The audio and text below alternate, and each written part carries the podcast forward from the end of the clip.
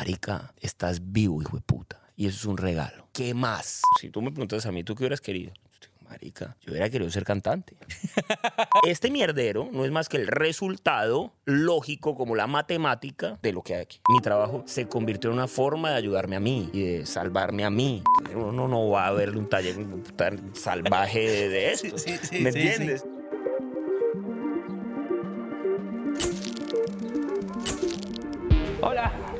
¿Cómo están? Yo soy Mao Montaner y seguro me conoces como un artista o un cantante. Mi guay es ayudarte a ti a encontrar tu guay. Ojo, no soy experto en el tema ni tengo todas las respuestas, pero la idea es que con estas conversaciones exploremos y aprendamos juntos. Esto es The Wine Podcast. Hola, estoy muy emocionado. Este día, este nuevo episodio, me acompaña una persona que admiro y una persona que es un tipazo. Y lo acabo de conocer. Entonces se los digo porque ya soy bastante bueno midiendo quién es buena persona en el instante eh, que lo conozco y les puedo decir que esta persona es un tipazo. Aparte de eso, lleva muchísimos años trabajando eh, y trabajando para los demás. Algo que amo de él es que está constantemente cuestionándose y está constantemente buscando y persiguiendo la plenitud. Un tipo que aparte dicta talleres extraordinarios y que se pasa la vida viajando para ayudar a los demás. Así que Em, les presento a Santiago Molano. Estoy muy feliz de hablarles sobre el servicio celular de Xfinity Mobile. Xfinity Mobile es el servicio móvil más rápido con celular 5G y millones de hotspots de Wi-Fi. Obtén el mejor precio por dos líneas de Unlimited por 30 dólares por línea al mes. Así que puedes mantenerte conectado por un precio buenísimo. Yo ando de un lado para otro por mi trabajo y por eso me parece tan importante mantenerme en contacto con mi familia y mis amigos. Capaz y tú también tienes un horario parecido al mío y puedes aprovechar de un servicio móvil como el de Xfinity Mobile. Visita es.xfinity.com diagonal fastest mobile para conocer más. Se requiere servicio de Xfinity Unlimited Intro y Xfinity Internet. Compara los planes de precios más bajos de 5G de los tres proveedores principales. Impuestos y cargos extra. Velocidades reducidas tras 20 GB de uso. Los límites de datos podrían variar. Análisis de Comcast de Wi-Fi móvil y datos celulares de UCLA Speed Test Intelligence 2T 2023. ¿Sabes que Siempre me ha costado mucho sentirme como merecedor de, de las cosas. Uf. Y me llega al corazón de verdad lo bonito. Saber que alguien lo percibe uno así es lindo y, y, sentir que estoy en un momento de mi vida donde soy capaz de creerlo, mm. eh, también ha sido bonito. Sí, puta, ha pasado mucha, mucha agua por debajo del puente para llegar a este día. Entonces, eh, gracias por la generosidad y por el cariño y, y, a todos por, por, tenerme aquí. Brother, yo te quería contar que mm, te lo quería decir en cámara porque para mí era importantísimo que aparte la gente lo escuchara. Y no, no te lo quería decir antes y yo me lo iba aguantando porque yo quería decírtelo aquí. Y tú sabes que este proyecto nació hace aproximadamente cuatro años, ¿no? Yo estaba de gira con mi hermano, estábamos por, creo que en Ecuador, ¿no? Y una mañana me desperté, estaba yo teniendo tiempo con Dios y mm, al final de mi tiempito con Dios estaba viendo una entrevista a un tipo que admiro mucho, que se llama Jerry Lorenzo, que es un diseñador de moda eh, que hace una ropa que se llama Fear of God, ¿no? Una marca. Le preguntaron a él en la entrevista que cómo él hacía cuando él sacaba un producto y no le iba como él pensaba que le iba a ir. Em, y él contestó algo que eh, fue lo que me marcó y dijo, cuando uno sabe el por qué está haciendo lo que uno está haciendo, el resultado da igual. Eso a mí me impactó mucho porque yo no tenía esa madurez y yo vivía mi vida a través del ego, ¿no? Entonces, para hacerte el cuento largo corto, empecé en una búsqueda de mi propósito, de mi why, y también de darme cuenta de, o sea, que si más gente vivía a través del propósito, que al final el propósito tiene muchísimo más que ver con mucha otra gente, que no solamente tiene que ver con uno, si más gente viviera así, sería una vida y un mundo extraordinario. Entonces, Em, nada, empecé a crear esta compañía que no solamente es este podcast, sino que es una compañía que usa productos y usa cursos y usa distintos elementos y recursos para ayudar a la gente a encontrar su propósito y a vivir a través de su propósito. Entonces, eh, ¿por qué te cuento todo esto? Porque me he reunido, o sea, la gente solamente me ve a mí aquí hablando, ¿no? Y ve, pues, es Mao, es la compañía de Mao, la, la, la. En realidad hay mucha gente detrás y, y, y somos más gente de la que yo pensé que íbamos a ser, de hecho. Somos un, un grupo grande de gente y somos muy admiradores tuyos. O sea, tú eres un tipo que sin duda ha influenciado mucho en la vida, no solo mía, pero en la vida, te digo específicamente, de muchas personas que trabajan con, con nosotros aquí en el Y Project. Entonces, era importante que tú vinieras a, a esto, porque esto se trata de ser un poquito una plataforma para no solo yo aprender de ti y para yo aprender de cada una de las personas que vienen, sino también para yo poder darle a gente que me sigue a mí recursos y herramientas eh, para poder perseguir esto que sin duda eh, hace que la vida cambie. Entonces, yo te invité como fan y yo te invité un poquito como para yo aprender de ti. Aparte lo vamos a grabar, pero yo te invité porque tenía muchísimas ganas de, de escucharte y tenía muchísimas ganas de conversar y de hacerte preguntas de cosas que me dan curiosidad. La vida es muy chistoso. Yo te estaba contando ahorita eso, que mi, que mi hermana, el sueño de mi hermana es que tu papá la adopte. Entonces, O sea, ser hermana mía. Sí, exacto. Seríamos hermanos, Mi hermana entonces. no quiere ser hermana mía, sino, sino tú. No, y yo, y yo tengo un vínculo, eh, porque además es, ¿sabes que es curioso cómo, cómo la vida va juntando puntos de maneras que uno no puede creer? Es verdad. Eh, yo, yo fui un niño muy sensible desde muy chiquito, como con una conexión muy profunda con, con mis sentimientos. Ujú. En medio, digamos, de, de un colegio de hombres, donde realmente uno está en co- contacto con sus sentimientos, no es propiamente una habilidad cuando eres chiquito. Entonces, entonces, por ejemplo, digamos que yo desde muy chiquito he sido fanático de las canciones de tu papá, pero mal. Sí. O sea, pero, bueno, no, no, no, no, no, no, o sea, una, pero mal. Ajá. O sea, yo, yo a Gemma no lo puedo ver aquí porque yo no puedo actuar normal. O sea, ¿me entiendes? Yo no, pues no me sea Yola, no sé, sea, No, hola no, no, Ricardo, claro. no, marico. O sea, yo me, aquí quedo como un pollo si llega ese hijo de puta, a mí me da algo. Eh, desde muy chiquito crecí como, además con estas canciones y como Sí. con todo ese romanticismo que en un Sí. niño eso no es muy común, No, ¿me entiendes? Para yo, nada. Pues puta, o sea, en la ducha, garito herido, pero además hasta el sol de hoy, ahora te muestro mi lista de música, no hay una en la que el man no esté, o sea, de verdad es una vaina como Qué muy... felicidad me da eso. Y, y después, en digamos, en la medida que, que empezó a pasar este... Yo no he sido mucho de redes sociales. Yo Ok. no... Las redes sociales fue un accidente que llegan a mi vida por la pandemia, como básicamente como un mecanismo de, de sobrevivencia para poder seguir haciendo lo que hacíamos, Claro. que en ese momento era solo presencial y muy concentrado en Colombia. Y pues cuando llega la pandemia, simplemente nos quedamos sin, o sea, sin trabajo literal. De y nos, o sea, no yo, sino las ocho personas que trabajaban conmigo. Entonces, en ese momento, la, o sea, me dice mi, mi, mi equipo, que lleva mucho tiempo diciéndome, hay que abrir Instagram, hay que abrir redes sociales. Y yo, No lo habías ni abierto. Yo no tenía Instagram en el celular. O sea, nunca tuve. O sea, y yo les que es decía... liberador full. No, o sea, Pero- "Jue puta, ni a bala, ni a bala, ni a bala. Y me acuerdo que la primera reunión después de la pandemia, cuando dijimos, bueno, nos quebramos y nos llevó el putas, ¿qué Ajá. vamos a hacer? Me dicen, te tocó abrir Instagram. Y me acuerdo que ¿Y dije? Sí, me ni tocó. por putas. y me dijeron, entonces, eh, hay que ser la compañía, porque es que nosotros no es que vamos a vender menos, sino que vamos a vender cero Claro.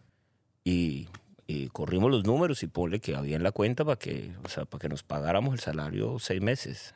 Uy. Y, entonces, y no, no, no había nada que hacer. Y entonces en ese momento dijimos, hagamos eh, un taller online y abramos Instagram. Y entonces hicimos ese taller online que además en ese momento yo no pensaba que era posible. Yo estaba muy acostumbrado a hacer las cosas, digamos, de cierta manera. Y yo decía, esto que nosotros trabajamos tiene un nivel de profundidad que a, a través de una pantalla no, no, no Claro, se no, logra. no. Yo tenía también como ese sesgo mental. Y De que no iba a haber conexión. no iba a haber porque- conexión, exacto, todo eso. Y, y empieza el primer taller y ese primer taller se inscriben algo así como 250 personas cuando nosotros hacíamos talleres de 30. Y yo decía, ¿qué es esto? Qué arrecho. Y, y yo grabo un audio eh, explicando la visión mía de lo que, de a lo que nos está invitando la pandemia como, como humanidad dentro de lo, digamos, los procesos de aprendizaje. Ya. Y ese audio se fue para todos lados. Yo no sé.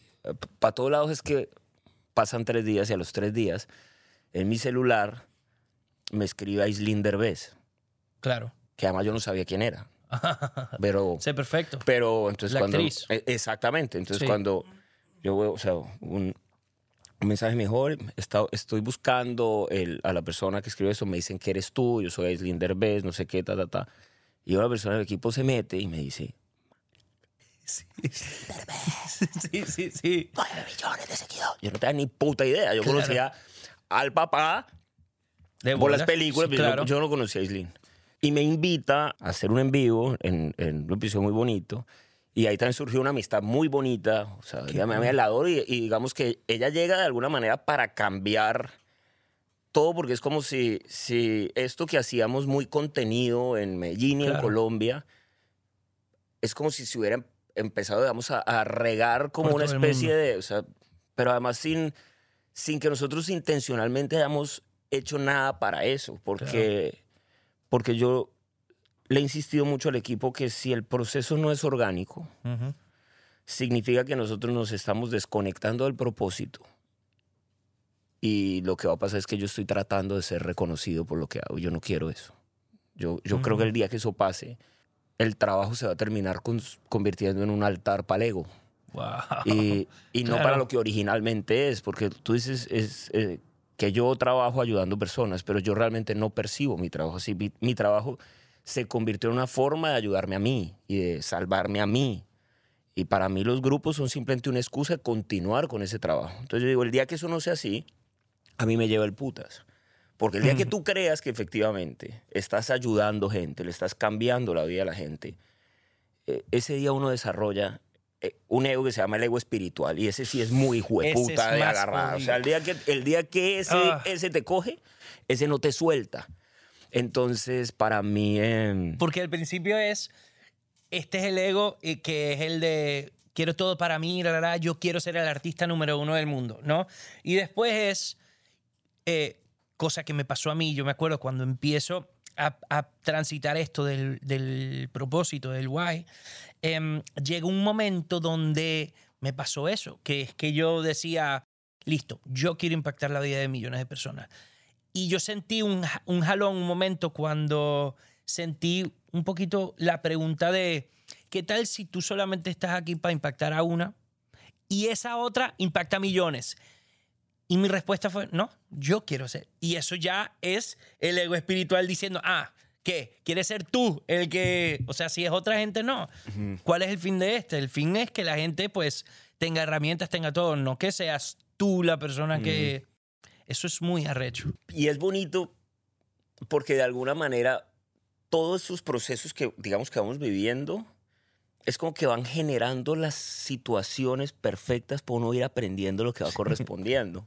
Entonces cuando cuando estaba yo un día y me escribió alguien de tu equipo de invitarme, entonces yo lo primero que hago es mandarle al equipo porque porque Claro. también, o sea, otra cosa que que la gente no entiende, sí, o sea, yo soy la cara de un equipo, yo no soy yo. Claro. Sí, sin ese equipo yo no estaría en ningún lado, o sea, yo no hubiera llegado a ningún lado.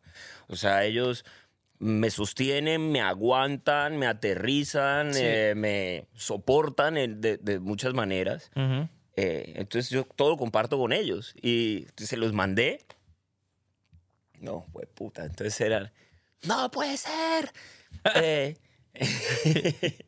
y, y, yo, y yo digo que el día que uno pierde esa capacidad de asombro y que normalice cosas que no son normales de Sí. bonito, o sea, yo no, entonces yo, yo salí esta mañana, lo estoy viendo para acá como un niño feliz, o sea, dije, va más, me voy a llevar audífono, me voy a ir oyendo música porque voy feliz para allá Claro. y voy eh, eh, eh, disfrutando esto que para mí no es, eh, eh, no es normal y de verdad que no saben y se los agradezco a todos aquí, eh, a todos los del equipo, porque esto para mí como persona Mm. Significa más de lo que probablemente eh, ustedes puedan entender. Entonces, para mí es... eh, ya está listo. O sea, yo no sé si este podcast va a ser Ah. bueno o malo, si alguien lo ve, pero para mí, yo, yo, yo, güey, puta, que me, me- de verdad les agradezco mucho. No sé lo que significa que tú estés aquí, bro, te lo juro. O sea, es que qué lindo que empiece todo y que esto sea un espacio donde ya comience desde el agradecimiento mutuo, porque es que yo tampoco me puedo creer que yo, primero yo no puedo creer que yo tenga un espacio así. O sea, Yo llevo mucho tiempo soñándome algo así, que tenga estos cubos inmensos que, que son Sí. grandes y que uno dice que aparte son dificilísimas de cargar. ¿Sabes? Yo, yo nunca lo he cargado, por cierto. O sea, yo, yo digo eso, pero todos los muchachos me mirarán como... Este "Oye, hijo de puta no hablando de cargar weón, Tú no cubos". has cargado nada. pero... em, esto me lo soñé mucho y me soñé mucho tener un espacio donde yo pudiera conversar con gente como tú específicamente contigo. Me lo soñé. Siento que aparte tengo a tanta, a tanta gente de mi equipo que vive en Medellín, por cierto, que me decía, qué ganas de estar allá, que por favor cuéntenme todo, filmen. Y que sí, claro que lo estamos filmando, eh, para eso es esto. Así que gracias. No, Em, hermano, feliz, feliz Te agradezco listo porque para lo que sea. Tú ahorita decías que esto para ti como persona era importante, pues esto para mí como persona es importante, o sea, es importante y es de mucho uso, porque tú tienes un conocimiento de más de, dijiste, de 10 más de 17 años trabajando Mm. en esto. Sí. Es mucho tiempo. Entonces, voy a empezar, aunque ya empezamos hace rato. Normalmente empezamos haciéndote unas preguntitas que son parte, de hecho, de, de una vaina que tenemos nosotros que se llama The Why Map, ¿no? Que es un mapa que ayuda a la gente a encontrar su propósito, Bien. ¿ok? La primera pregunta, de nuevo, extiéndete si quieres, no pasa nada. Dice, ¿quién eres? Ok. Yo creo que yo soy un ser humano que está aquí para, para aprender, pero básicamente es eso, porque yo creo que el- todo el resto es accesorio. eh. Hmm. Entonces, sí, un tipo común y corriente que tiene 42 años transitando el planeta, cayéndose, golpeándose, levantándose, volviéndose a caer. Nací en Colombia, caleño, orgullosamente caleño. Vivo en Medellín, que amo profundamente, porque fue, digamos, la tierra que me, que me acogió y que me, y que me dio una oportunidad de construir otra, con otra versión de mí.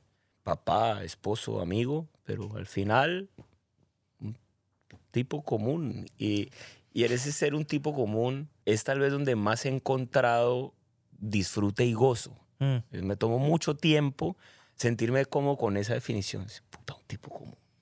Que normal, igualito a todo el mundo, con cosas muy bellas que estoy descubriendo de mí, porque antes era incapaz de verlas. Sí. Incapaz, incapaz. Y con muchas otras que probablemente ensucian esas cosas bonitas que tengo y que constantemente aparecen. Entonces estoy en ese proceso de, de- de aprender. Qué cool, bro. Em, ¿Qué amas? Vivir. Vivir. O sea, sabes que últimamente siento como, como una profunda conexión con el milagro de estar vivo. Pasó hace, hace un par de semanas que me conecté mucho con una historia de, de un man de Medellín con el que un par de veces me crucé en, en un gimnasio al que yo iba. Eh, man, un tipo grandote, eh, guapísimo, el huevón de estos que, que se ríen y dicen, marica, qué pinta este hijo de puta, sí. vale, sí. Amable, con una sonrisa muy, muy bonita. Y me, me acuerdo que las dos veces que me lo crucé, como que me impactó su energía. Un Sí, man te de esto bacano, como- saludaba, muy querido, qué más llave, traban listo. ya. Y, y aparte, sabía quién era su esposa, porque su esposa había hecho un par de, de trabajos con la empresa de mi esposa. Entonces, Ya. como que sabía quiénes eran, no, no los, no los conocía, ah, no, no los conozco. Y el punto es que hace tres semanas, eh, este man se montó en una avioneta eh, y no llegó a su casa. Y un man con, con, eh, con dos niños chiquitos, sí, con una esposa bellísima. Y yo digo, ese hijo de puta a mí me cambió la vida, hermano. Me cambió la vida en el sentido de que me recordó algo que probablemente yo sabía y que enseño, pero que no, como que no había dimensionado. Ajá. Y era que, que ese día puede ser cualquiera. Y ese día me va a llegar a mí, te va a llegar a ti, nos va a llegar a Sí. todos. Y, y más que volverlo trágico, significa que yo pensaba que tal vez ese, ese man sin saberlo, ¿sí? Me tocó profundamente a mí el corazón y me recordó, marica, estás vivo, hijo de puta. Y eso es un regalo. ¿sí? ¿Qué más? Sí. O sea, quema. Entonces, que amo estar vivo, porque sé que va a ser un ratico. Es verdad. Y entonces, como hoy soy más consciente de hace un ratico, estoy muy feliz de estar vivo. Y creo que por primera vez estoy sintiendo esa sensación que no necesito nada diferente a que no se me olvide Mm. que eso es suficiente. Entonces yo creo que, que eso es lo que más amo. Y, y cuando uno sabe que uno está vivo, pues está atento a lo que significa estar vivo. Entonces, puta, creo que me, me he gozado a mis hijas más que nunca, me he gozado a mi esposa más que nunca, saber que todavía tengo un teléfono y puedo marcar y mi mamá me contesta, porque también sé que un día no va a estar mi papá. Entonces, como que todo se, ¿sabes? Como que en, en este Se amplificó proceso casi. es como, sí, ma, Sí. es una vaina muy, muy... Casi como si tuviese tomado una si pastillita hubiera- de éxtasis, sí, una vaina y de- ahí sí, que- o sea, como un viaje de hongos, De hongos, pero, exacto. pero permanente. Qué lindo, bro. Entonces ha sido chévere y en eso estoy, espero que, espero que... ya vemos a Santi tocando el puff como... Sí, wow. O sea, la gente así, claro, este man Este vino a trabajo está- para allá, así que puta, claro. no se Este le va al podcast trabajo. No, qué lindo, te digo Sí. porque qué bendición. Y parece algo simple, brother, y parece algo como que, que uno da por hecho, ¿sabes? Pero la verdad es que la mayoría de gente, que me incluye, me pierdo de mil cosas espectaculares que uno da por hecho, porque uno no está con ese lente de, wow, todo esto es un regalo. Nos pasa a todos. Yo, yo, por ejemplo, ayer, ayer ganó Camilo Villegas en el, en el PGA. En el, en Sí, el golf. torneo de golf. Y, cool. y Camilo no ganaba hace nueve años y Camilo perdió su hija. Ush. Y Camilo estuvo en nuestra finca tal vez un año antes de que su hija se muriera y estuvo con la niña. Entonces yo conocí a la niña, preciosísima Ujú. eh, y en ese momento estaba sana y perfecta. Ujú. Después nos enteramos como de la enfermedad y, y- y- su hija se, se, se muere. Y a mí eso me conecta con, con el mayor temor que yo he tenido en la vida, que yo he dicho, puta, perder un hijo tiene que ser... Y, y no hay nada que a mí me genere más respeto que alguien que enfrente ese aprendizaje y que de ahí saque cosas bellísimas. Entonces, eh, a, Camilo, a les tengo una admiración gigante. Y ayer, todo esto para conectarlo con lo que te está diciendo, porque ayer ganó y el tipo gana, mira para arriba. A mí los ojos me llenan de lágrimas. Y yo, el tipo ganó, no ganamos. Sí, sí, sí, sí. Y, o sea, entonces yo, es muy lindo que cuando Ah. uno se, cuando uno sabe que uno está vivo, empieza uno a conectarse con los demás. Fue lo que yo decía ayer. Yo le decía a mi esposa, marica, nos ganamos dos millones de dólares ayer. Sí. Y nos ganamos el puto torneo yo no voy a poder gastármelo, pero- claro, pero ¿sí me lo gané. O sea, y entonces uno puedes disfrutar de la vida Sí, de los sí, demás, puedes ser empático con el dolor de los demás, puedes sentir que, que esa hija que perdió Camilo también era una hija mía, porque al final los hijos son los hijos de todos, porque nosotros todos hacemos parte de una misma familia. Y esa conexión hace que la vida sea maravillosa. Mm. Y yo creo que ese privilegio está al alcance de todos. El, el privilegio de darnos cuenta que sin importar la realidad que está, porque mucha gente dirá, sí, pues este puta ya debe tener la vida resuelta Sí, sí, y ya sí, le pegó. Y no, no tiene nada que ver con eso. Lo único que yo siento que ha cambiado en mi vida está aquí.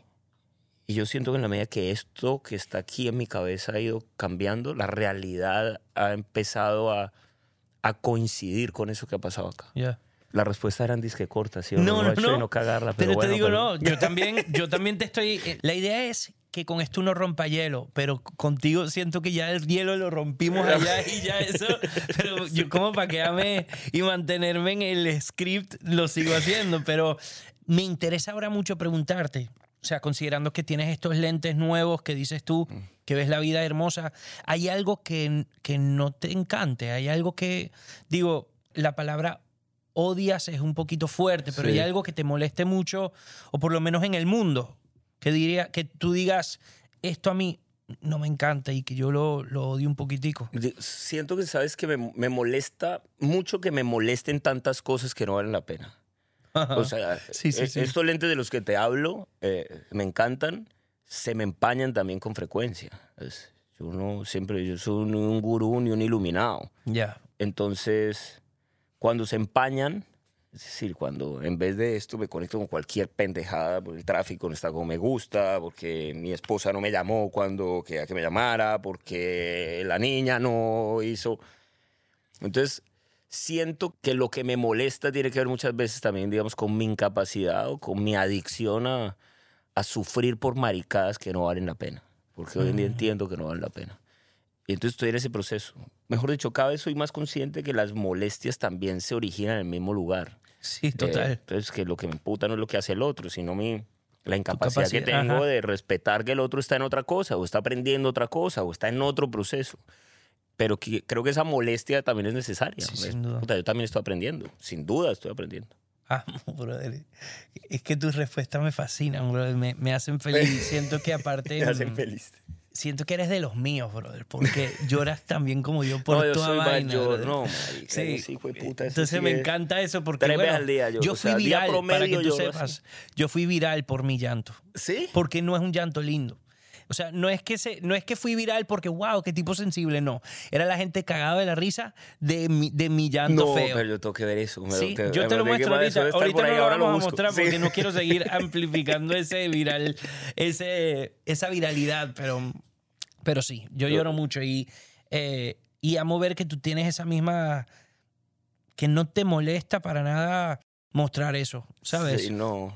no, Eh, no. Eso es lindo, porque enseña mucho.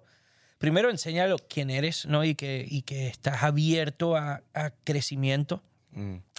Muchas veces la gente no es capaz de, de ser vulnerable y justo la, vulnera- la vulnerabilidad es como una llave extraordinaria para el crecimiento, brother. Y es como un hack Eh. muy hermoso para crecer. Entonces, Total. me encanta. ¿En qué sientes tú que eres excelente? Puta, así como excelente. de pronto en la búsqueda de la excelencia, que me parece importante. O Sí. sea, en eso, en siempre estar buscando eh, qué podría ser diferente para, para poder hacer las cosas mejor. Mm, Eh, siento que eso es una cosa que se ha, que se ha afianzado en mí, digamos, con, eh, con el tiempo. Y creo que en amar profundamente a los que amo. mm. soy creo que lo hago que, que- que lo hago bien y también me siento como orgulloso de eso además porque siento sabes también que de un tiempo para acá he logrado Ujú. que esas personas se sientan así porque es que nosotros muchas veces digamos declaramos un amor que que al otro no le llega o hemos distorsionado Sí. la, la idea del amor y lo hemos usado como un mecanismo para manipular, para Sí, sí, sí. descalificar, para imponer. Pero yo creo que, creo que me, me alegra mucho saber que yo creo que las personas hoy en día que están alrededor saben que los, que los amo profundamente, a pesar de mi, digamos, de mi ego y de mi ignorancia, que Sí. también a veces los lastima, pero, Claro. pero creo que eso, eso tal vez sería. Y, y además es lo que más me interesa. Yo creo que en el resto todos estamos aprendiendo cositas Sí. todos los días y hay veces salen mejor las cosas que otras, pero ¿Y en qué crees tú que eres pésimo? creo que me falta mucho la capacidad de vivir con más serenidad, que es importante. Mm, de no permitir a que las pequeñas cosas me dañen grandes momentos. En eso todavía soy muy, muy torpe, podría, como podría decirlo. Eh, soy pésimo jugando fútbol, desafortunadamente, que me hubiera fascinado jugar bien fútbol. Sería lindo, Y ¿no? soy pésimo cantando, que es la otra cosa que me hubiera encantado hacer. Entonces, pues, o sea, y de ahí pues, puedo encontrar... Hoy en día eso se arregla, brother. Hoy en día hay unas sí vainitas ahí que sí... Hoy en día está- Papi, tú día- tranquilo. Eso si tú quieres, tú hablas conmigo. Sí, y hacemos un tema. Ay. Yo tengo unos cojones de, estar haciéndote todas estas preguntas a ti de autoconocimiento, siendo tú un tipo que sabe tanto de ese tema, ¿no? Pero bueno, ¿tú sabes cuál es tu why o cuál es tu propósito? Sí, yo, yo lo, lo entendí y básicamente mi propósito es aprender a ser feliz por mí mismo. Yo hoy entiendo que, que realmente mi vida se trata de eso y que generalmente nosotros hemos asociado, nos han enseñado a asociar el propósito con la labor que, que- que cumplimos. Entonces, por Claro. eso, en este tema que, que hoy en día es tan importante, est- estos procesos de reflexión, mucha gente todavía piensa que encontrar su propósito tiene que ver con hacer lo que a mí me gusta. ¿sí? Y yo no hago lo que a mí me gusta. O sea, mi trabajo no tiene nada que ver con lo que a mí me gusta y eso lo, lo sabe la gente que me conoce. O sea, yo nunca hubiera querido ni dictar talleres, ni tener como este rol de, eh, de persona reconocida de autoayuda. Y, Marica, soy un hijo de puta, me parece fatal. O sea, fatal. Horrible, lo odio. Ajá. Pero fue el lugar que la vida me ofreció. Me fue el lugar que la vida me esto, ofreció. Fue el lugar donde casualmente estaba todo lo que yo necesitaba para poder encontrar mis sombras y empezar a hacerme cargo de ellas poco a Mm. poco. Y terminó siendo simplemente la excusa para entender que ese aprender a ser feliz tiene que ver más con la con desarrollar la capacidad de amar lo que se hace en lugar de hacer lo que se quiere. Mm. Eh, entonces, en términos, digamos, de propósito, es una cosa que, que siento que, está- que hoy en día está muy distorsionada, porque nos han dicho que entonces para ser felices tenemos que hacer lo que queremos. Y entonces lo que yo te digo, yo, si tú me preguntas a mí, ¿tú qué hubieras querido? Yo digo, marica, yo hubiera querido ser cantante. Lo Claro. clarísimo. Claro. O sea, yo hubiera querido ser cantante o hubiera querido jugar fútbol. Qué Si tú me preguntas, Sí, yo sí. hubiera querido. Y resulta que yo tengo dos pies izquierdos, ¿sí? Y canta más un pollo al horno. Entonces, según eso, por esa definición, Claro. entonces yo sería una persona condenada a ser miserable e infeliz porque no viví el sueño que- de mi claro. Entonces, no, hermano, resulta que yo voy al estadio, me alegro de ver jugar. Los que sí saben jugar, cuando mis amigos les invitan, pateamos un balón, nos cagamos de la risa y canto en la ducha todos los putos días de mi vida y soy enormemente feliz. Haciéndolo, claro. Así- ahora, lo que entendí es que si yo no tengo eso, es porque ese no es el lugar que yo necesito. Uf. Y como entendí con mucho dolor y con mucho sufrimiento y darme muy duro en la vida, que la vida no se trata de lo que yo quiero, sino de poder valorar lo que yo tengo, que es otra cosa. Entonces a mí me tomó 40 años entender esa parte de el Padre Nuestro, de que se haga tu voluntad y no la mía. Claro. Sí. Entonces, cuando, cuando uno se alinea con esa voluntad del claro. Padre, y no estoy hablando de religión, yo no practico sí, ninguna religión, eh, como lo quieran llamar, Sí. la vida se vuelve otra cosa. Entonces yo diría que el propósito es eso, aprender a ser feliz por mí mismo, porque si yo logro eso, dejo de ser un peso para los demás. Uf. Si yo soy feliz por mí, mi esposa no tiene que cargar con mis necesidades de, de que me quieran, con mi temor a que me abandonen, no va a ser un peso para mis hijas, yo proyectando mis maricadas y mis vacíos y mi ignorancia, Claro, diciéndoles cómo tienen que vivir su vida para yo sentirme bien. Entonces yo creo que ese, que ese es mi propósito y, y, y en ese estoy, dándole todos los días a ver si... Tú sabes que me parece extraordinario que... mm, Y aquí ya viene un poquito eh, mis preguntas hacia ti por curiosidad y por fan que soy, ¿no? Em, porque es que me da mucha curiosidad, principalmente cómo carajos llegaste a donde estás. ¿Sabes? ¿Cómo coño tú vas de... Que de hecho, ¿qué hacías antes? O sea, antes de esto, antes de que tú descubrieras que esto que jamás te hubiese gustado hacer, de repente, ¿qué, qué coño estabas haciendo? ¿Y por qué coño de momento dijiste, "Hmm, voy a empezar a, a- a pensar un poquitico más en el autoconocimiento y en todo eso que después te, te llevó y te desembocó en esto que estás haciendo ahorita? Yo llegué a esto por, por haberme comido toneladas industriales de mierda. O sea, había llegado a un punto en mi vida en que no podía vivir peor. Y Pero que estabas, o sea, ¿qué, qué hacías yo tú antes? en ese momento estaba trabajando en radio, Ok. pero antes de eso, o sea, es muy, o sea, la vida es muy, muy, digamos, muy casual y después tú entiendes que, la- que realmente esa casualidad nunca ha existe, sí. existido. Yo empecé a trabajar a los 18 años porque mi papá se quebró. Mm, Entonces, como mi papá se quebró, yo dije, pues yo tengo que eh, Ayudar. hacerme cargo de mí. Y ni siquiera ayudar. Yo creo que en esa época yo era tan egoísta que mi papá se quebró de mí. Lo único que me importaba era que no me iban a dar plata para mí, para yo salir a rumbear por la noche. No era que yo quisiera trabajar para Claro, plata a la claro. Pura mierda, yo cero. Eh, entonces empiezo a trabajar tiempo completo desde los 18 años. Y trabajé en tres multinacionales, en la Ujú. parte comercial, en la parte de ventas. Y fui como muy metido a grandes desde muy chiquito. Y me empezó a ir bien, pero al mismo tiempo empecé a, a sentirme como más vacío que nunca. Ya. Porque sentía que yo estaba viviendo una vida que supuestamente tenía que vivir. Claro. Y, y la vida que el mundo le decía que era la vida. Sí, sí, sí. ¿no? sí, Porque sí, entonces, sí. puta, o sea, si no, no va a ser futbolista ni cantante, pues entonces tiene que en ese momento tener un Estudiar buen trabajo. ¿me y- entiendes? O sea, oh, y no- exactamente, sí. pues si no, Entonces, para mí el tema de, no sé, tener una empresa, yo en ese momento pensaba, yo decía, las empresas solo puede tener la gente que tiene dinero. Es Mm. una tara mental que yo tenía. Entonces, esa posibilidad no existe para mí. Claro. Eh, entonces, la posibilidad era una buena empresa y tener un buen trabajo. Y entonces yo doy con una buena empresa, tengo un buen trabajo y vivía como un culo.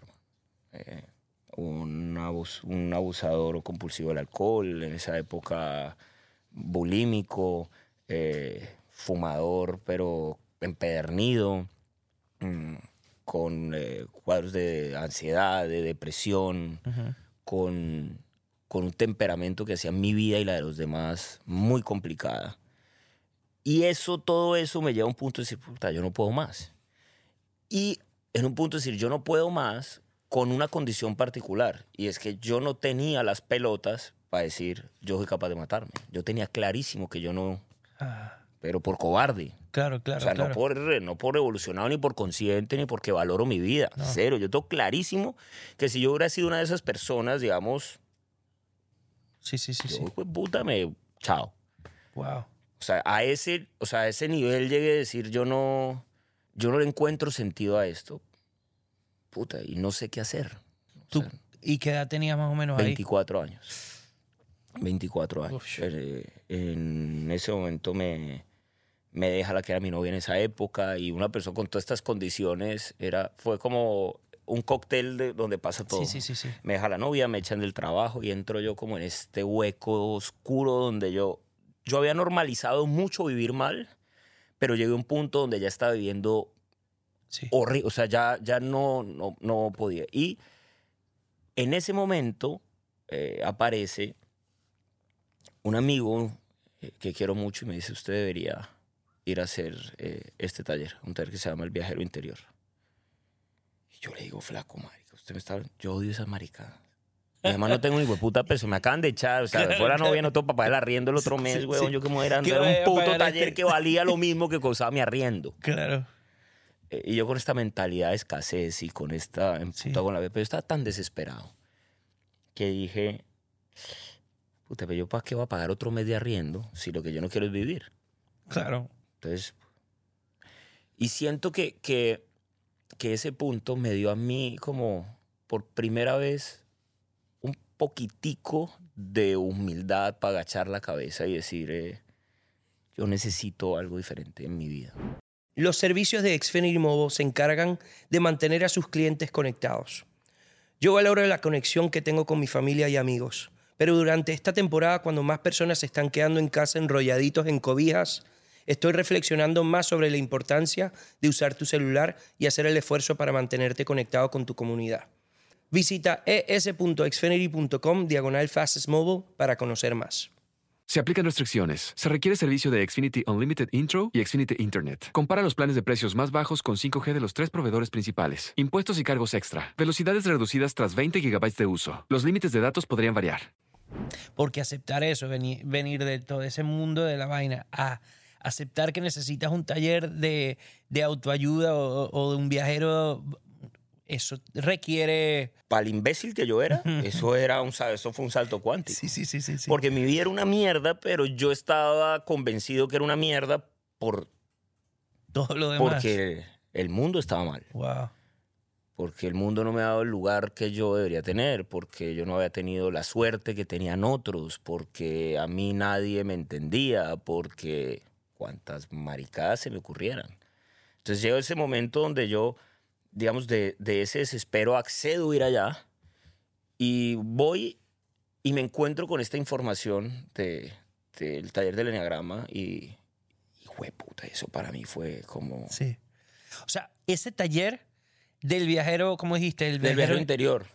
era del enneagrama. Sí, trabaja con Wow. la herramienta del enneagrama. Sí, sí, sí. Y, y la persona que, que lo facilitaba, que es un tipo a quien quiero mucho, al que le debo estar sentado aquí, que se llama Daniel Castro. El hombre dictaba el enneagrama y mucha, digamos, el trasfondo de este era la herramienta del enneagrama con una mezcla de una herramienta que se llama la Escuela de Magia del Amor de Gerardo Schmedling Ok. que, que eso es de otro nivel, o sea, eso es otra cosa. Entonces, básicamente lo que yo entiendo allá, primero es que el único problema que yo tenía en mi vida era yo.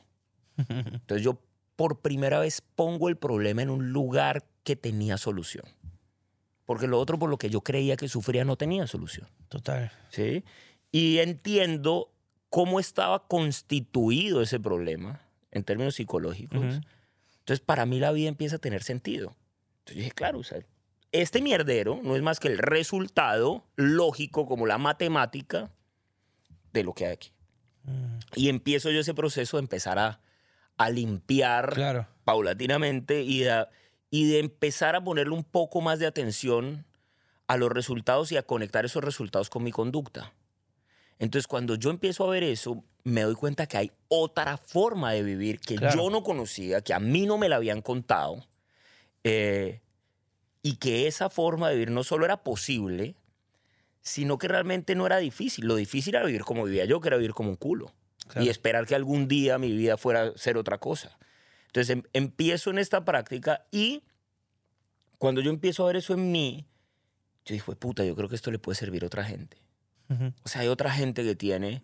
Que necesita puta, conocer que, de que esta vaina que yo- sí, sí. Exactamente. Sí, Entonces, eh, pues empezar por, como por lo más cercanos. Le dije a mi papá, papá, puta, tienes que ser a mi mamá. A mí esta información, hermano, me, me regaló una mamá a los 24 años. Wow. Tengo una relación de mierda con mi mamá. Y a los 24 años llega esta información y me acuerdo que por, ponle que pasaron por ahí ocho meses. A los ocho meses mi mamá empieza a ver cosas distintas en mí. La relación con ella empieza a cambiar. Ella después va y hace eso. Y yo te digo que yo llevo... ¿Cuánto es 42 menos 24? Di- Como 18. güey, puta, sí, eso, 18 Sí, ajá. Con una relación de novio con mi mamá. Una señora que yo no me aguantaba. Yo decía, ¿yo por qué tengo que querer a esta vieja puta? Y hoy ya somos novios. Amo O sea, eso, la- o bro. sea, pero más, o sea, yo me muero de amor por mi mamá.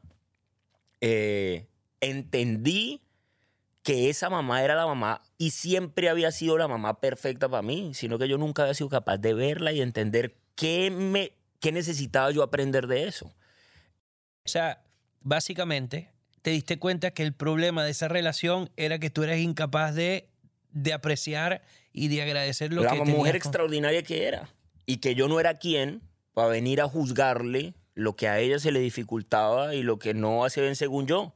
Entonces el día que yo entendí eso, se acabaron los problemas con mi mamá. Nunca más hubo. Nunca más hubo.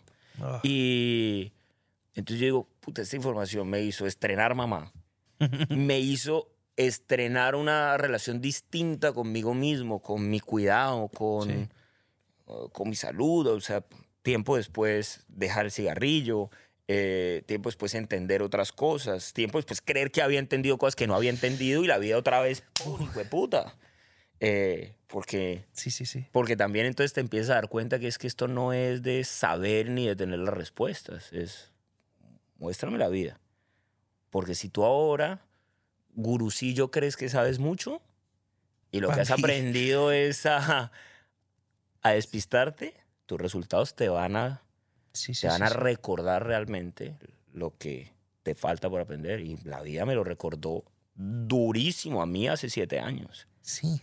Después de llevar 10 años, casi 11. dictando talleres. Y me pasó la factura con Pues una sacudida, hermano, que, Sí. o sea, que yo estoy aquí de milagro. De milagro. Y me lo podéis contar. De milagro. No, total. Yo era un, un abusador total del alcohol.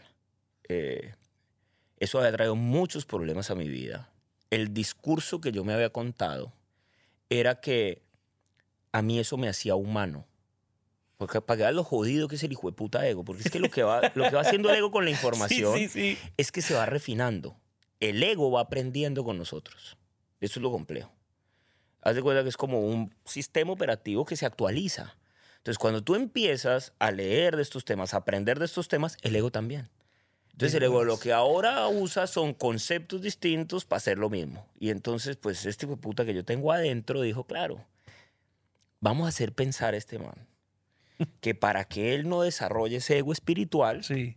pues salir a beber y hacer cagadas eventualmente lo vuelve humano. Entonces yo, ese era mi argumento. Eso empieza a volver mierda mi relación de pareja, eso empieza Claro. a dar muchas cosas. Y un buen día cuando mi, cuando mi esposa estaba embarazada de, de mi segunda hija, Ujú. con nueve meses de embarazo, Ujú. Ya a punto yo- de dar a luz. A punto de dar a luz. Yo me voy a, a, a beber eh, y termino dando un espectáculo lamentable peleando con, con policías. Oh. eh, y básicamente, de milagro, eh, eso no, digamos, no salió de más. O sea, Sí, sí, sí, eso sí, se supo. Yo tuve que, que pasar, digamos, un poco pues, esa vergüenza social, pero, pero a ese punto, mejor dicho, eso me pasa hoy y a mí se me acaba la vida. O sea, me Claro. toca irme a... Entonces, en ese momento, digamos que estuvo contenido dentro de la red de los de, de- de chismes de Medellín. De Medellín. Pero Que todo el mundo se conoce, aparte. que todo el mundo se, conoce. Se riega Esto así. total. Entonces, eh, a mí me meten, me meten a un calabozo, o sea, a la cárcel con mi esposa con nueve meses de embarazo. Oh, Eh, y básicamente, mi, o sea, mi segunda hija nace en el quirófano. A mí eh, ese día me sacan mm, y, y mi hija nace con y, y- y mi hija me, y mi esposa me dice hasta aquí llegamos tú y yo entonces yo a mí nunca se me va a olvidar hermano lo que es- fue ver o sea a mano acostada sacándole esta muchachita y a ella se le caen las lágrimas de los ojos. Y yo con mis suegros esperándome afuera en un nivel de, de, de dolor y de vergüenza que yo no digamos que yo no puedo po- con eso. Y, y ahí yo vivo como una una segunda noche oscura del alma donde, donde la vida vuelve y me sienta y me dice, ¿qué estás haciendo con la información que se te está dando? ¿Por qué? Porque es una responsabilidad. Y empieza este, esta- este segundo proceso de, uy, uy, uy, uy, uy. de decir, bueno, hermano, esto, esto es en serio. Eh, y ese dolor tan profundo fue, y esa situación tan dura, que hizo mucho daño a muchos niveles, porque involucró muchas personas que yo quería, eh, Claro. fue el regalo más bonito que me dio la vida. O sea, yo le debo el matrimonio que tengo hoy a eso.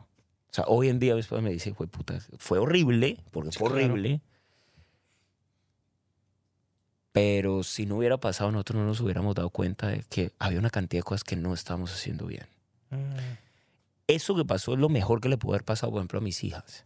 wow. Porque hoy, hoy yo entiendo que no hay nada, que no hay un regalo más lindo para unos niños que poder vivir en un entorno donde hay una relación de pareja sana. Sí, sí, sí. Y a mí la vida me lo permitió, me permitió entenderlo con mis hijas todavía muy chiquitas.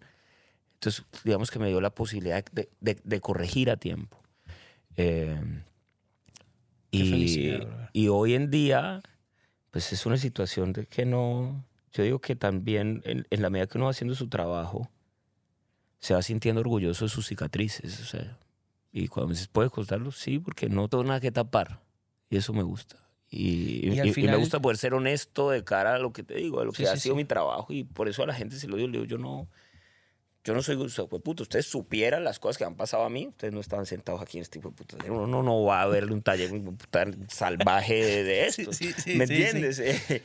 Entonces, estos últimos siete años en particular han sido los años donde más he podido verificar esta información que comparto. Claro. Y verificar, digamos, su utilidad y verificar efectivamente que como todo en la vida eh, es de hacer.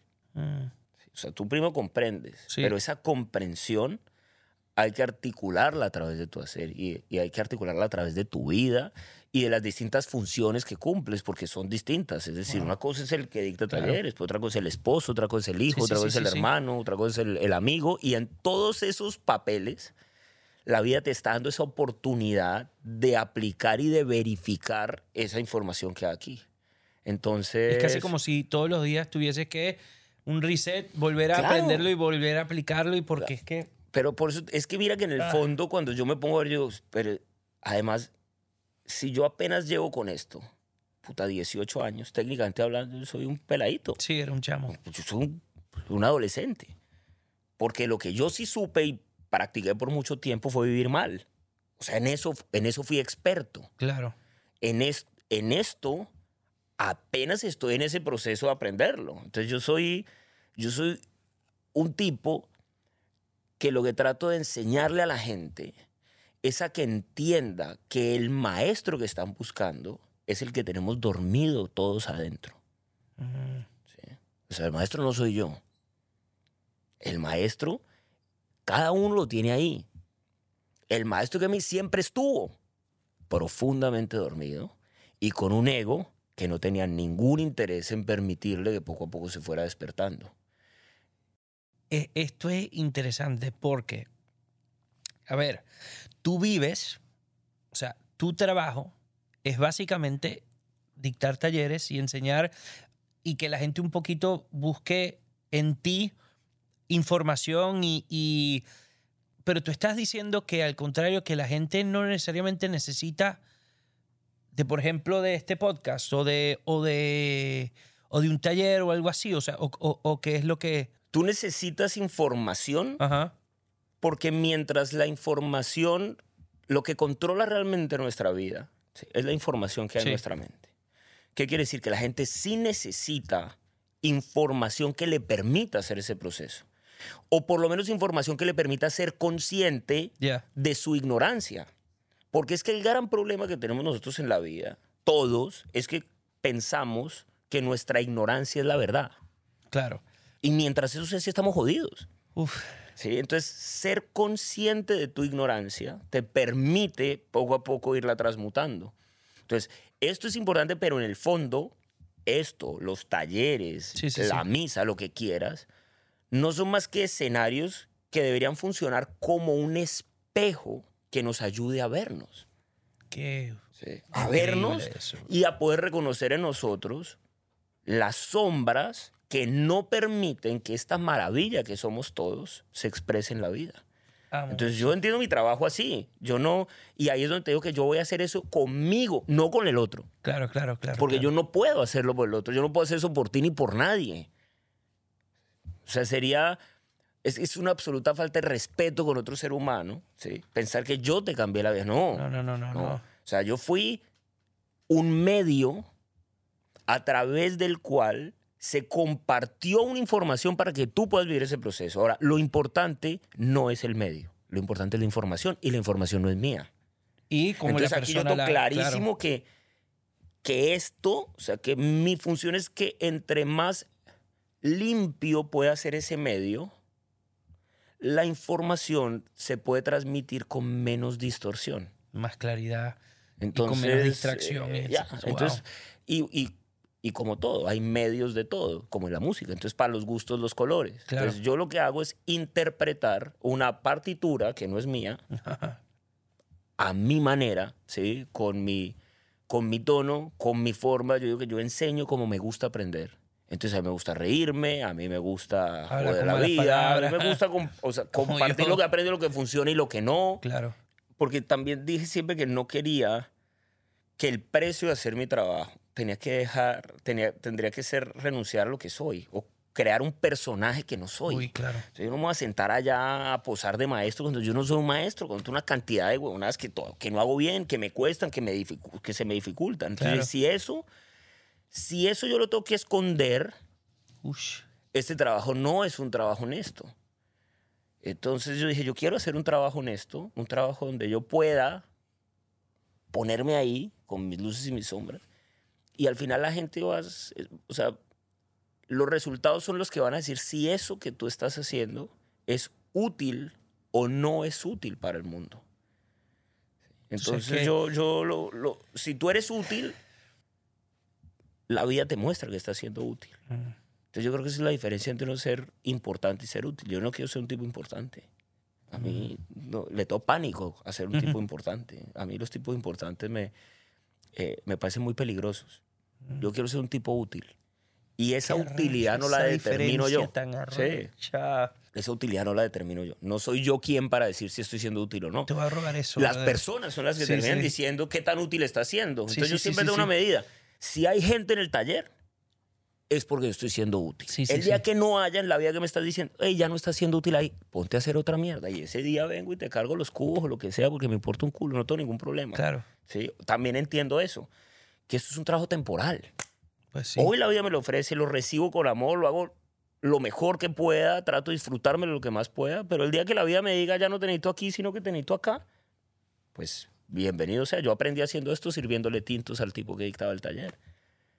Y fui enormemente feliz. Si tú me preguntas a mí dentro de este proceso, yo la parte que recuerdo con más con más afecto fue al principio, cuando yo lo que hacía era la logística del taller. De esto que te decía, eran Wow. siete personas y yo hacía el mercado, barría el salón, pegaba los cables, recogía al man que dictaba el taller en el aeropuerto, lo llevaba a, a hacer una vuelta, le servía el café, cobraba. Y yo hice eso por tres años sin entender y sin nunca darme cuenta que yo lo que estaba era aprendiendo y capacitándome para dictar el taller. Yo nunca dije yo voy a hacer esto. No, tú no. En la tú vida decías, pensé- esto es lo- el trabajo, el trabajito, la chamba ahorita. Ya. Yo estaba era rebuscándomela. En el lugar que la vida me ofreció. Me ofreció eso. O sea, una escoba, un mercado y, y en la intención de querer compartir esa información con otras personas y con otro medio que en ese momento era otra persona. Entonces, hoy entiendo al final no es más importante dictar un taller que servir un café. Esto es exactamente lo mismo. Son simplemente escenarios perfectos para aprender. Y, y yo estoy Ay, dispuesto a eso, a donde la vida me ponga. Hoy me tiene aquí, mañana donde esté, espero seguir teniendo la capacidad de decir, listo, que sea tu voluntad y no la mía. Brother, tú sabes que mm, me es tanto más interesante conocer que tú eres un tipo que tiene defectos y que eres un tipo que está constantemente cagándola como yo, em, porque, coño, yo te escuchaba y yo decía, pues sí, ahí estoy, estoy yo, ahí, ¿sabes? Esto ah, me pasa a mí también y, y es una, es tan hermoso cuando yo veo, os juro que un tipo lo tiene demasiado resuelto o que por lo menos está más encaminado que yo y está más adelante en la búsqueda y en, y en, y en el camino de entender de qué carajo se trata todo esto, ¿no? Y ver que también la caga como yo. O sea, eso me da una paz que no tienes idea tan arrecha, porque es la verdad, o sea, porque es que si uno ve una persona que está hablando de todas estas cosas hermosas que hablas tú, pero que ya la tiene resuelta, mierda, es imposible para mí yo pensar que yo voy a llegar para allá. Es imposible yo decir, bueno, listo, bueno, me rindo, porque qué coño, yo llegar hasta allá va a ser imposible. Entonces ver, ah, no, este carajo también la caga y también tiene, y pasa por momentos oscuros como yo y también, uff, me da un alivio enorme, me da un alivio enorme y me da también a, entender que no importa en- en qué tan jodido pueda llegar a estar uno, uno puede ser útil. Y uno puede llegar a ser usado para impactar la vida de la gente de manera linda y hermosa, aunque sea una. ¿Sabes? O sea, eh, o, o- o- o no. Es que tú con, con una persona estás cambiando el mundo entero. Mm. Una persona distinta es una familia distinta, es un papá distinto, es un hijo distinto. Y él, nosotros, yo, yo siento que nosotros frecuentemente vivimos menospreciando el poder que tenemos. Y que por estar pensando en hacer cambios gigantescos, eh, no hacemos realmente el cambio gigantesco que es El el, que nos corresponde, que es el de transformarnos a nosotros en, en medios bonitos, a través de los cuales se, se- le podamos entregar al mundo la belleza que hay en los co- es- que además está en el corazón de cualquier ser humano. En el corazón de un terrorista esa belleza también está. Mm. No la conoce y como no la conoce, pues proyecta otras cosas desde su idea de que eso es lo correcto. Claro. Entonces al final, el reconocerla en ti puede hacer que otras personas en algún momento puedan ser conscientes de que, de que esa belleza realmente que creen que están viendo en ti, está es en ellos. Mm. Y es lo único que puedes hacer, porque el resto no puedes hacer más, ¿no? Entonces, eso que parece pequeño es pequeño, pero al mismo tiempo es enorme. Y a nosotros eso nos cuesta mucho entenderlo. Tú sabes que lo dices y me recuerda, acabo de ir a un, como una charla, un taller de un tipo que, que es extraordinario, que te recomiendo, si no, no sabes quién es, que lo escuches un día, se llama Pablo Dors, ¿no? Eh, es un español Me leí el libro, eh, eh, Sí. el- la- ¿cómo es? Biografía del Silencio. Puede Sí. ser, sí, no sé. No, no. Bueno, acabo de verlo y dijo una vaina que me voló la cabeza y es que estamos tan enfocados en, eh, ojo, lo voy a decir como una mierda, ¿no? Pero que estamos demasiado enfocados en querer cambiar y que eh, le preguntaron, ¿cuál es, él cree que la solución para la paz mundial? Y él decía, pues la paz de cada quien, o sea, de que cada persona trabaje en su paz. Porque él decía, porque es que si, claro, eh, nos enfocamos demasiado en querer que el otro también lo, lo- Pero no, no, no, enfócate en ti. Y si ya más personas estuviesen enfocándose en, en ellos mismos y en eso de tener esa paz ellos, puta, eso se, se, se logra. No, no Es puedo entender arrecho. cuán violento es eh, esta idea de querer cambiar al otro.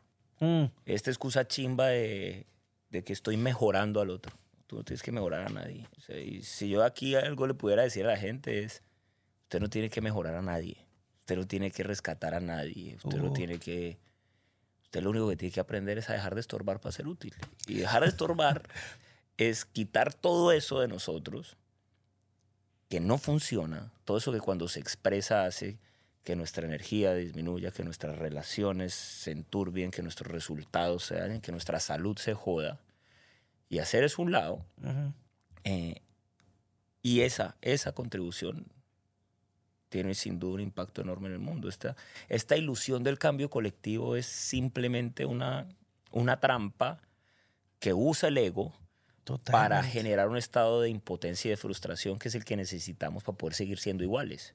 Entonces, realmente los cambios son solamente individuales. Y, entonces, y me parece bellísimo. Este man es un crack. O sea, Es un ah, no, el libro es te lo voy a regalar. Si no lo tienes, el libro es Porfa. una joya, me lo regaló un amigo que quiero mucho. Sí, Y regálame. lo, te lo tengo como un tesoro. Y te lo, y te lo sí. te lo voy a regalar. Dale. Te lo voy a regalar.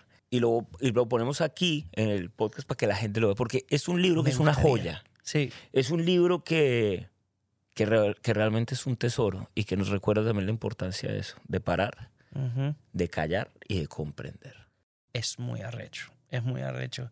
Em, tenía como otra de las preguntas dentro de mi, eh, del fan que soy, pregunta- preguntarte del enneagrama. O sea, preguntarte de, de por qué. Bueno, ahora ya entiendo un poquitico más porque en tu vida fue algo que causó un cambio enorme, ¿no? Pero yo no lo he hecho. Fíjate, yo dentro del, del mapa del Y tenemos otro test como de personalidad y, Sí. y de, de- de tratar de entenderse uno mismo un poco más. Y cuando yo supe que posiblemente te íbamos, o sea, yo lo iba a hacer antes de que nos viéramos, pero después pensé, no, yo quiero es hacerlo después para que él me cuente un poquitico también el por qué para ti es tan fundamental y en por qué para ti es una herramienta que usas en tus, eh, digo, como uno de los focos en tu taller. Em, ya veo que obviamente impactó tu vida y que fue algo para ti muy importante, pero ¿por qué decides? Esto es algo que yo también voy a, a enseñar. Bueno, lo primero es que el enneagrama es mucho más que un, que un test de personalidad. Ok. De hecho, para mí, eh, y es una cosa que yo le recomiendo mucho a la gente, es que no hagan test de enneagrama. Porque es que la posibilidad de que ese test lo que genere es confusión ¿sí? o Mm. respuestas que no son acertadas eh, es altísima. Porque esta es una herramienta que requiere guía, requiere tiempo y requiere espacio. Eh, y básicamente el enneagrama para mí es, es un tesoro por la claridad que le aporta a la vida a un ser humano. Mm, Porque nosotros como concepto, y esa es otra cosa que, que- de lo que hablábamos ahorita cuando el ego se va refinando, es que el concepto no lo tiene. Claro. Sí, puta, hay que ser feliz, y sí, el amor, y sí, hijo de puta, y la paz, y toda Sí, esta sí, mierda, sí, pero la pregunta es ¿y el cómo? Ajá. O sea, mientras yo no entienda qué es lo que a mí me separa de eso y cómo eso opera en mí, no hay forma que yo lo deje de hacer. Entonces, esa, esa frase increíble de, de Carl Jung que dice, mientras no hagas consciente el inconsciente, él gobernará tu vida y tú lo llamarás destino, ¿sí? es de lo que se ocupa el enneagrama. El enneagrama lo que te, ha- lo que te muestra Uf. es cómo el inconsciente gobierna tu vida y cómo genera los resultados que tú le atribuyes al destino. Entonces podemos decir que cuando yo hago consciente el inconsciente, aparece para mí la posibilidad de transmutar mi destino. Y eso es de este tamaño. Entonces, eso es lo que te digo que no se puede hacer con un test de enneagrama. No, total. Entonces, el enneagrama es una herramienta que se ha distorsionado mucho, que se ha trivializado mucho, eh, que mucha gente la usa para describir rasgos de conducta, que esto no tiene absolutamente nada que ver, porque básicamente el enneagrama se ocupa de contestar dos preguntas que son gruesotas, y es quiénes somos y para qué estamos aquí, con todo lo que eso implica. Entonces, cuando tú entiendes que realmente esto que llamamos el ego, y que hoy en día se habla mucho, el enneagrama te muestra realmente de qué es, o sea, qué es el ego, cómo se constituye, cómo se crea, cómo entendemos que nuestra personalidad no es un accidente, sino que es un mecanismo adaptativo inconsciente a cómo nosotros interpretamos las cosas que no funcionaban en nuestro entorno de niño y cómo eso termina determinando todas las elecciones de tu vida. O sea, el enneagrama te muestra que tú no escoges una pareja por amor, tú escoges una pareja por tus traumas para recrearlos y por eso es que las relaciones no funcionan. El enneagrama te muestra que están grabando tus hijos de ti que tú nunca has visto. El enneagrama te muestra que grabaste tú de tus padres que ellos tampoco vieron porque si lo hubieran visto, pues probablemente tú hubieras grabado otra cosa. Entonces es una herramienta muy profunda, muy profunda, eh, que le aporta algo que para mí es muy importante y es una espiritualidad aterrizada. Uf, Porque es que nosotros hemos puesto a Dios por allá en la mierda. es muy jodido. Entonces, al Claro. punto que, por eso es que todos, a todos nos interesa buscar a Dios, no encontrarlo. No encontrarlo. Y hay una cosa que es muy jodida, y es que la búsqueda de Dios se origina en el ego. Al único que le interesa buscar a Dios es al ego, pero al ego le interesa buscarlo, no encontrarlo, porque si lo encuentra se jode. Por eso es que nosotros vivimos hablando de Dios y del amor, que son dos cosas de las que no tenemos ni puta idea, ¿sí? Pero nos sirven para argumentar y para defender nuestra ignorancia. Entonces, entonces para mí el diagrama es tan poderoso por eso, porque es, demuestra que realmente la espiritualidad es del día a día. Sí. Que ese templo que tú buscas está aquí, y si está aquí también está ahí. Y ante, ante esto y ante eso es que debemos aprender a agachar la cabeza y a reconocer a ese Dios del que nos llenamos la boca hablando y honrarlo desde nuestra forma de vivir y a través de lo que hacemos y de cómo nos tratamos y otra cantidad de cosas. Entonces, es una herramienta bellísima, pero como toda herramienta, depende de cómo la uses. Porque Claro. es que no es lo mismo un bisturí en las manos de un neurocirujano que en las manos de un atracador. Es el mismo bisturí. Entonces el enneagrama tiene eso. Yo siento que hoy es una herramienta muy manoseada, muy, trivial, muy trivializada, muy, eh, muy tratada sin el respeto que se merece. Pero a mí hay otra cosa que me gusta mucho de la herramienta y es que es una herramienta muy justa en qué sentido.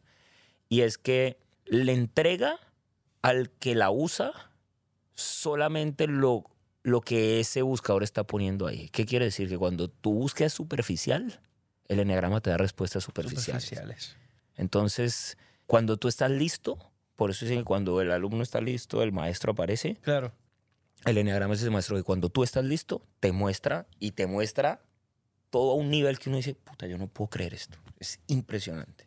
Qué arrecho. Entonces, es chévere porque a, a cada quien le da lo que está listo para ver. Y por ejemplo, ¿cuánto tiempo, cuánto tiempo, porque tú dices que toma tiempo, Sí. o sea, y en, en cuánto tiempo toma, o sea, cuánto, o sea, ahora que lo quiero hacer, ¿no? Sí. Lo he querido hacer, pero digo, ahora aún más de, de- después de cómo me lo explicas, ¿cuánto tiempo tengo que disponer yo para eso, sabes? Trabajamos con dos formatos. Ujú. Un formato de dos días y uno de tres.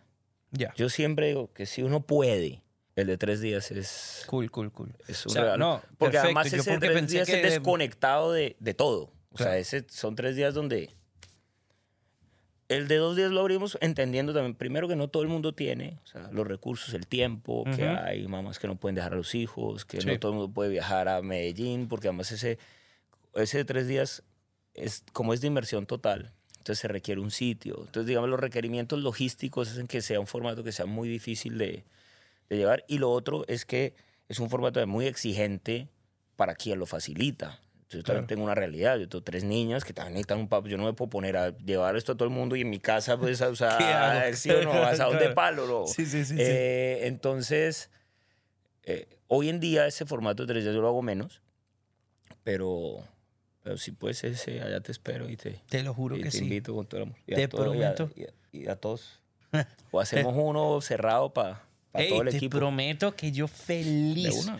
No, y, todo mi equipo, te lo juro, que va a querer, va a querer No, ir. baca- es- es y como tengo mucha gente, de hecho, yo en realidad creo que varios de mi equipo allá en Medellín ya han ido y ya, ya, han, ya han estado. Les tengo que preguntar, pero, mm, pero amo, amo tanto que te tomes el tiempo para hablar con nosotros, brother. Amo tanto que aparte em, te abras de la manera que te abres, porque te lo contaba, yo quería que este espacio se convirtiera un poquitico, no solo en un lugar en el que aprendo yo, sino en un lugar en el que podamos abrirnos a tal, como si no hubiese cámaras prendidas, ¿no?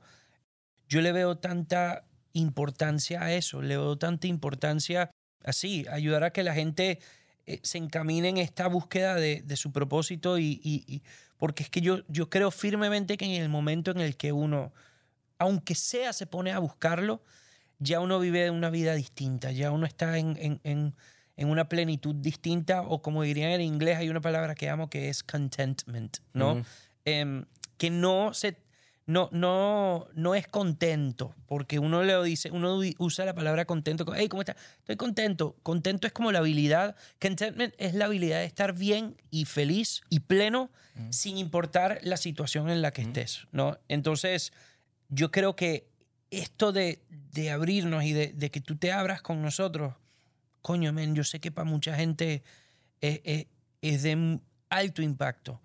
Y yo sé que para ti, yo sé que no lo haces por esto, pero, mm, pero brother, es, es impresionante en serio la cantidad de gente que tú impactas, brother.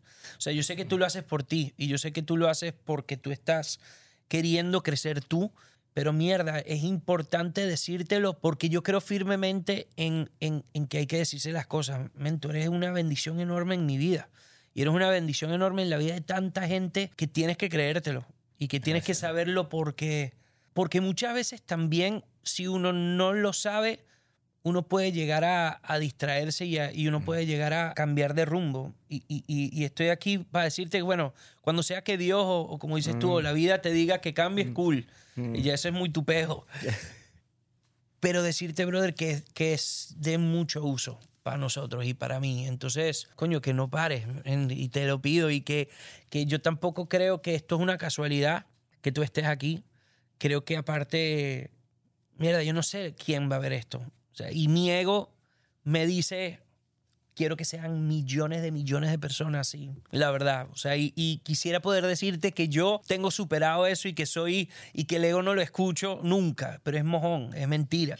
La verdad es que sí, me sueño que esto sea algo, pero lo que más me sueño es que por lo menos una persona se vaya de esta mierda. a los que les corresponda. Sí. Es otra cosa que he entendido, ¿sabes? Que, puta, uno puede hacer lo que quiera y al final al que le corresponde cuando le corresponde. Y eso, Sí. y, y eso es lindo. y Aprende uno a soltar las cosas y las cosas llegan cuando tienen que llegar y entiendes que cuando no llegan también es porque no, Sí. por ahí no era. Entonces uno aprende a obedecer. Y para mí esto es una forma de volver, porque yo, cuando hablamos de, de utilidad, si yo te digo a mí- que a mí una de las cosas que más me alegra la vida, por ejemplo, es la música. Mm, Para mí la, la música es un bálsamo, es, es mi terapeuta, Sí. es mi compañero, es mi... O sea, la, la música es todo. A mí hay, hay, eh, hay una, una canción de, de, de Alejandro Sanz que dice la, Su Majestad la música. Mm. Y yo lo hago así, para mí la música es como Su Majestad. Y, amo. y esta es una forma de devolver, eh, porque ustedes me han tocado el corazón con sus canciones, eh, Camilo, ustedes, y como te digo particularmente, yo, a, yo a tu papá leo momentos Amo de eso. amor profundos, o sea, eh, esas canciones se las, se las he dedicado a mi esposa muchas veces como si yo las hubiera escrito para ellas, entonces yo estoy aquí devolviendo y devolviendo lo, mucho me han llenado el corazón de muchas maneras, entonces... Wow, gracias, bro. Pues es lindo que la vida le dé uno la posibilidad de, de pagar deudas. Qué arrecho, bro. Mm. Qué arrecho. Ven, te, te acabo de conocer, pero te quiero, brother. Es- Lo digo muy en serio. Esa o es sea, otra mierda que le pasa a uno, ¿sabes? Sí. puta con el, con el tiempo. Yo me, y, y me, me he sorprendido cómo cuando uno se abre el corazón se pueden generar vínculos tan profundos Mm, sí, y tan rápido, porque efectivamente es, es que al final lo único que uno está haciendo, eh, Mau, es reconociendo una parte que habíamos olvidado que es el otro, porque es como venir a encontrar otro hermano, un hermano Sí. que no conocía, que no, que no sabía que tenía, tenía. pero que siempre he estado. Y, y yo creo que ese mundo mejor que queremos todos también se crea desde ahí, cuando empezamos a ver hermanos en todos. Y empezamos a entender que es que nos podemos amar. No, yo no necesito conocerte para poder amarte. ¿Por qué necesito conocerte para poder Sí, sí, amarte? sí, sí, sí. eh, cuando deberíamos amarnos de esa manera todos. Entonces, pues aquí hay un hermano más. Te quiero, bro. Sí, yo también. Gracias.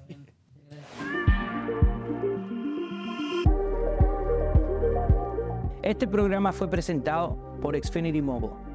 Si quieres ahorrar en grande, Xfinity Mobile ofrece varias opciones para mantenerte conectado donde quieras. Visita es.xfinity.com diagonal fastest mobile para más información.